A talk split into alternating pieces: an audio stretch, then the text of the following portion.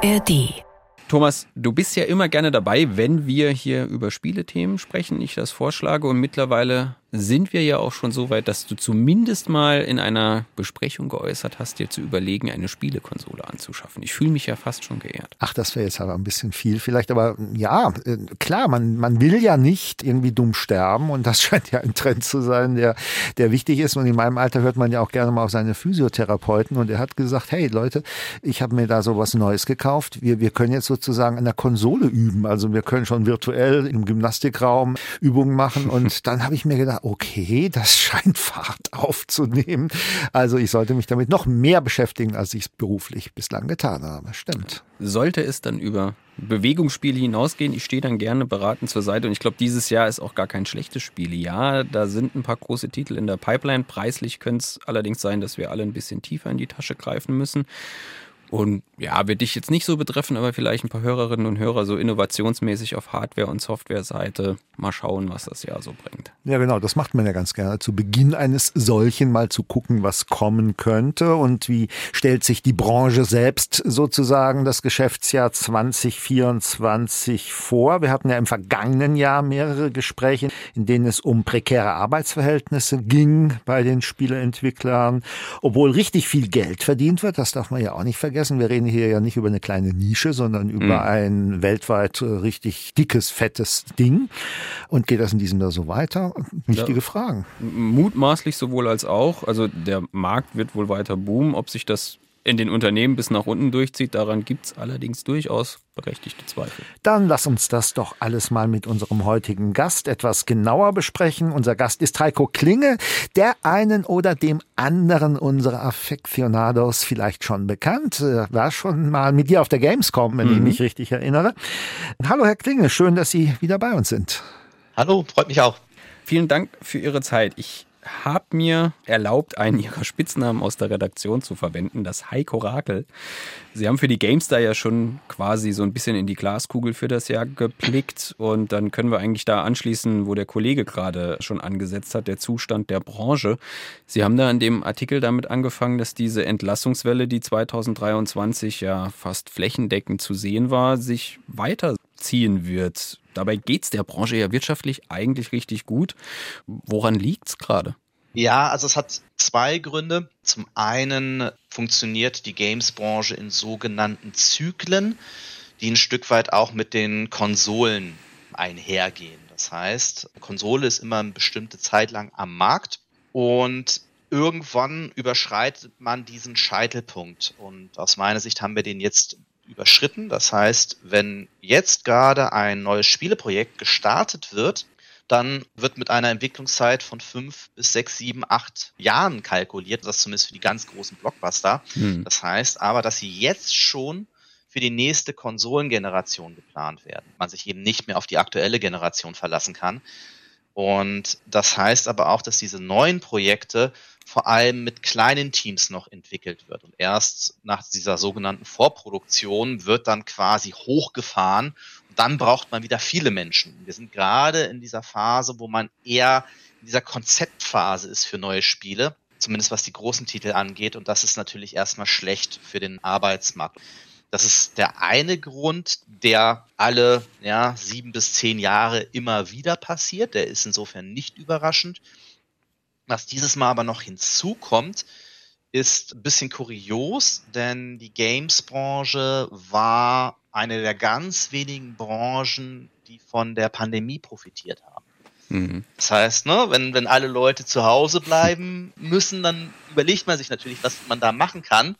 Und da haben Computer und Videospiele ungemein davon profitiert. Wenn eine Branche profitiert, dann zieht das natürlich Investorenkapital an. Das heißt, wir hatten dann einen sehr, sehr überhitzten Markt mit ganz vielen Studiokäufen. Es gab ganz große Konsolidierungseffekte. Ganz, ganz viele Studios wurden für große Beträge gekauft. Und das sind natürlich immer Wetten auf die Zukunft. Und ja, Sie haben recht, dass es der Games-Branche vergleichsweise gut geht, aber bei weitem nicht so gut, wie die vielen Investoren noch vor zwei, drei Jahren gehofft haben. Hm. Sprich, jetzt haben wir die Situation, dass die Marktlage bei weitem nicht so gut ist wie die Prognosen, auf die die Investoren gesetzt haben. dann kommt noch ein weiteres Problem der Games-Branche dazu, dass wenn man dann seine Bilanz wieder richten möchte, dann geht man an die größten Kostenfaktoren ran, die man am schnellsten regulieren kann. Und das sind eben in der Games-Branche nicht irgendwelche Maschinen oder Immobilien oder so, das ist hm. da das Personal. Mhm.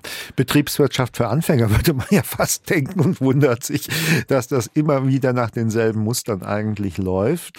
Wie geht es in der deutschen Branche? Also es sieht nicht gut aus. Also es ist auch da, dass ich denke schon, dass die deutsche Branche auch überproportional darunter leidet. Weil sie nicht resilient genug ist gegen diesen Zyklus. Also amerikanischen, dieses Hire and Fire Prinzip gehört dort ja einfach zur Kultur. Bei uns kennt man das so nicht. Ist man da dann nicht genug aufgestellt, um das abfedern zu können? Ah, das ist sehr komplex. Also ich denke, das Problem der deutschen Branche ist ein Stück weit, dass hier vielleicht mit Ausnahme von Ubisoft die ganz großen Studios fehlen, um eben im Konzert der Großen mitzuspielen. Mhm. Wir haben aber auch tatsächlich auch mangels Förderung, die ist in anderen Ländern wie Kanada oder England oder nordischen Ländern auf einem ganz anderen Niveau, also staatliche Förderung, sicherlich nicht die beste Gründungslandschaft. Und wir haben auch jetzt im Indie-Segment jetzt nicht so viele sehr, sehr prominente Studios. Ausnahmen wie zum Beispiel Entwickler von Dorfromantik äh, bestätigen da die Regel. Also es gibt durchaus nach wie vor Erfolgsgeschichten, aber es gibt eben auch relativ viele mittelgroße Studios in Deutschland, die so zwischen 30 und 80 Angestellten sich bewegen. Und das sind aktuell tendenziell die Studios, die es am, am härtesten trifft tatsächlich. Gut, da hat ja mein Klempner ungefähr genauso viele Leute unter Vertrag. Also das scheint jetzt nicht so wahnsinnig groß zu sein, 80 Leute. Das ist eine Welt für sich, dass momentan mit den Bundesgeldern nicht wirklich zu rechnen ist, ist, glaube ich, auch ziemlich klar. Vielleicht sollten wir trotzdem mal schauen, was kommt denn trotzdem Neues auf die Märkte, damit wir auch mal so ein bisschen von der Konsumentenseite drauf gucken. Es war tatsächlich sehr, sehr spannend, was da im letzten Jahr passiert ist, nämlich dass einige der größten Erfolge außerhalb dieses ganz klassischen Modells entstanden sind, allen voran der wahrscheinlich größte Hit des Jahres, zumindest auch was sowohl kommerziell als eben auch was die äh, Meinung der Fans und der Kritiker angeht, war Baldur's Gate 3 und eben keins der großen Blockbuster oder ein Diablo 4 oder ein Starfield. Das wird spannend, wie sich das dieses Jahr weiterentwickelt, ob jetzt wieder alle dem Trend Baldur's Gate 3 folgen, das Dinge gemacht hat, die so eigentlich, wo viele gedacht haben, das kann man nicht mehr verkaufen. Und die haben eben das krasse Gegenteil bewiesen, mit einem hochkomplexen Rollenspiel einen phänomenalen Erfolg zu landen. Also das wird sehr, sehr interessant. Der Trend zum Abo wird sicherlich weitergehen. Und um es mal eine positive äh, Sache zu formulieren, den ersten Titel, den ich mit Gespanntheit erwarte, der steht jetzt schon im, im Januar an und der kommt auch aus Deutschland. Das ist ein Spiel namens Enshrouded. Verkürzt könnte man es so ein bisschen als ein Minecraft für Erwachsene bezeichnen. Und das war letztes Jahr tatsächlich beim Steam Next Fest. Das ist so eine Art Demo-Festival der größten PC-Spieleplattform. Tatsächlich der weltweit am erfolgreichsten oder am meisten gespielte Titel. Das wird sehr, sehr spannend, weil das könnte auch wieder ein, Spiel aus Deutschland sein, das auch international erfolgreich ist. Was das können wir gerade dringend gebrauchen. Was macht das Spiel aus Ihrer Sicht so spannend und so ansprechend dann für viele? Das Interessante ist, dass es eine offene Spielwelt hat, also die wird quasi zufällig erzeugt und sie ist aber auch komplett von den Spielern modellierbar. Das heißt, wenn sie da einen Berg haben, können sie sich da einfach von komplett durchbohren. Also sie können da alles bauen und das wird sehr interessant, weil das ist eben auch ein Spielkonzept, was sich theoretisch auch mit einem kleineren Team umsetzen lässt, was es auch in diesem Fall ist. Und diese Mischung aus Survival-Spiel, also Überlebenskampf, ein bisschen Fantasy-Szenario, also ein bisschen mittelalterlichen Vibes, das kann schon sehr gut funktionieren. Sie haben schon ganz zu Beginn gesagt, das sei ein technischer Umbruch in Sicht. Also die Konsolen würden sich verändern. Können Sie das ein bisschen verbraucherfreundlich auftröseln? Ja, es ist so, dass die Konsolenzyklen immer länger werden und immer fragmentierter sind. Vor vielen Jahren war es noch so, dass im Grunde genommen alle vier, fünf Jahre eine neue Konsole hatten teilweise auch mit großen technologischen Sprüngen, ne, vom Nintendo zum Super Nintendo, um mal ein konkretes Beispiel zu nennen. Und das hat sich geändert. Die Konsolenzyklen sind deutlich länger, die sind inzwischen so fast zehn Jahre lang. Es gibt da aber Zwischenschritte. Und das hatten wir schon bei der letzten Generation. Da gab es erst die PlayStation 4 und dann gab es nochmal die PlayStation 4 Pro.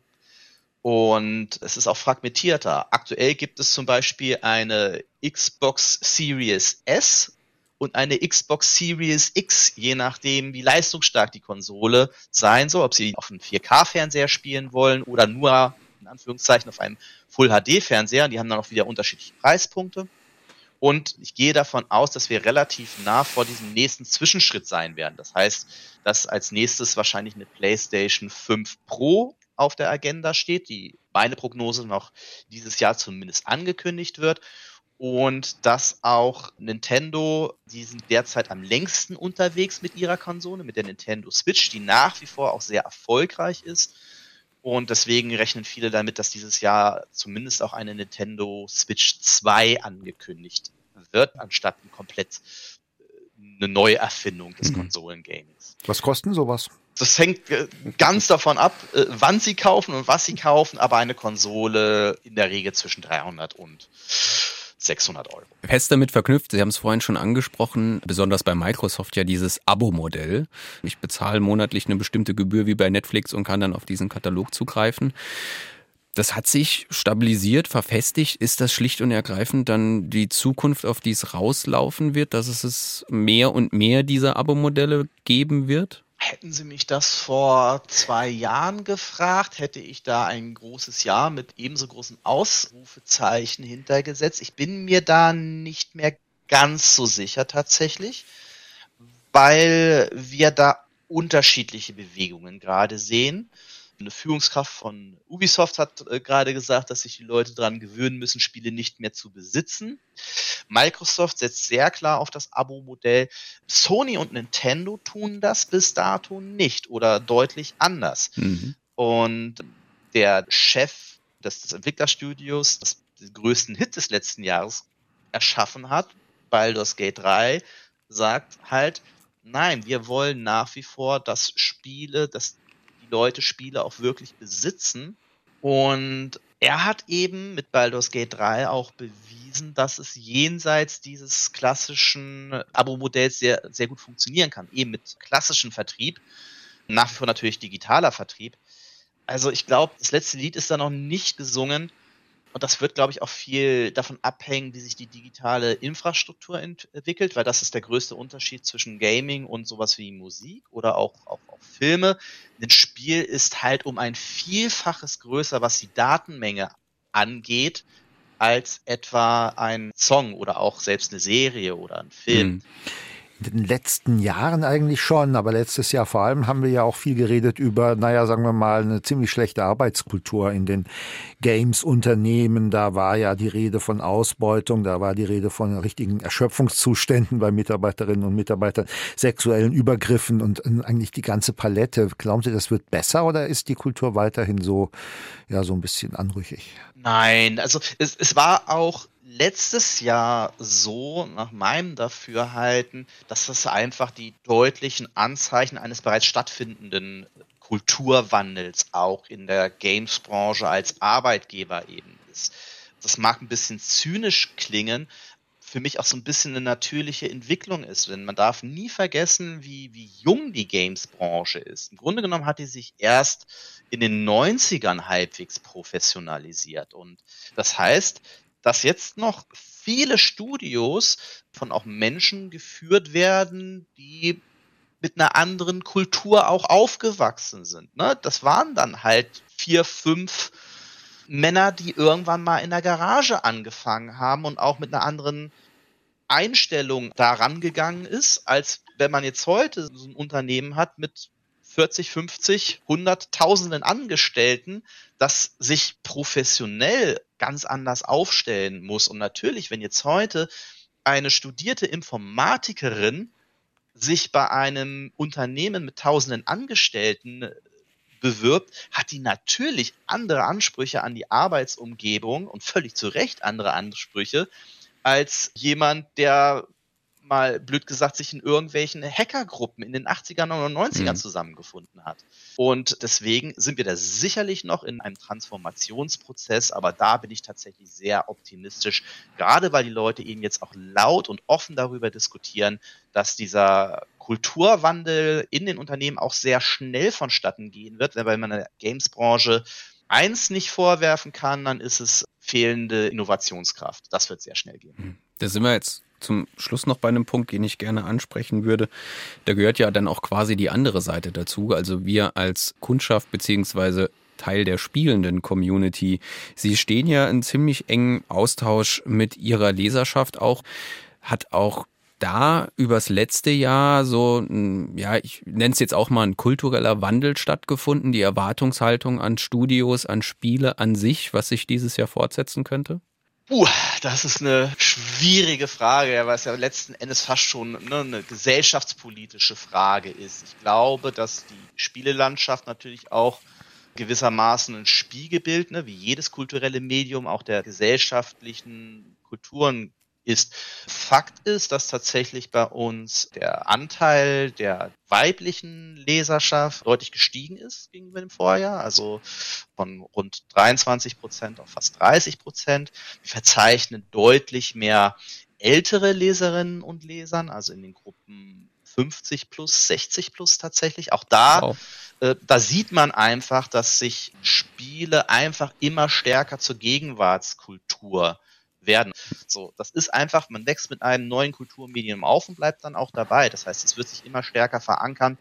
Man muss aber auf der anderen Seite auch sagen, dadurch, dass eben Spiele diese starke Innovationskraft auch haben und ja, in dem, was sie rüberbringen, auch nah an der Jugendkultur ist, dass es sicherlich auch so ist, dass Dinge wie Rechtsextremismus auch sehr schnell und sehr stark im Gaming-Bereich sichtbar werden oder Gaming-Communities, weil natürlich auch die entsprechenden Kräfte wissen, wo sich solche Communities erreichen lassen und das Zweifel gern auch besser als etablierte Parteien. Also das mhm. ist sicherlich auch etwas, wo man sehr genau hinschauen muss. Daran habe ich noch gar nicht gedacht, dass man das natürlich auch politisch nutzen kann. Gibt es, das ist so eine schöne typische Abschlussfrage, so einen Titel, ein Spiel, auf das Sie sich jetzt äh, Anfang des Jahres besonders freuen, das Sie unbedingt mal ausprobieren wollen, was neu auf den Markt kommt?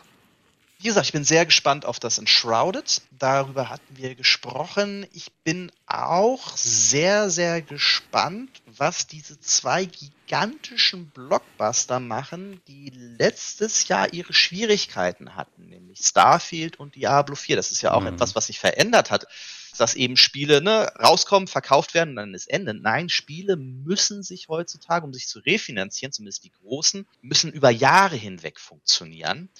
Und da bin ich sehr, sehr gespannt, ob es sowohl ein Diablo 4 als auch ein Starfield schaffen, so ein bisschen den Trend umzudrehen und wieder erfolgreich zu werden, auch was das Community Feedback angeht. Und als letzte Sache, das ist ein Spiel, das schon bestätigt wurde, dass es in Entwicklung ist da weiß man aber noch nichts drüber. Ich gehe aber davon aus, dass es dieses Jahr angekündigt wird. Das ist Civilization 7, also der siebte Teil einer sehr, sehr traditionsreichen Strategiereihe, in dem man ein Volk von der, von der Steinzeit bis in die Moderne führt, das mir, äh, das ich halt schon spiele, seit ich elf oder zwölf Jahre alt bin. Sind Sie denn schon gut angekommen in der Moderne? ja, und das in jedem einzelnen Serienteil. Sehr gut. Herr Klinge, vielen lieben Dank für Ihre Einschätzung. Es wird ein spannendes Jahr. Medien, Cross und Quer, der Podcast.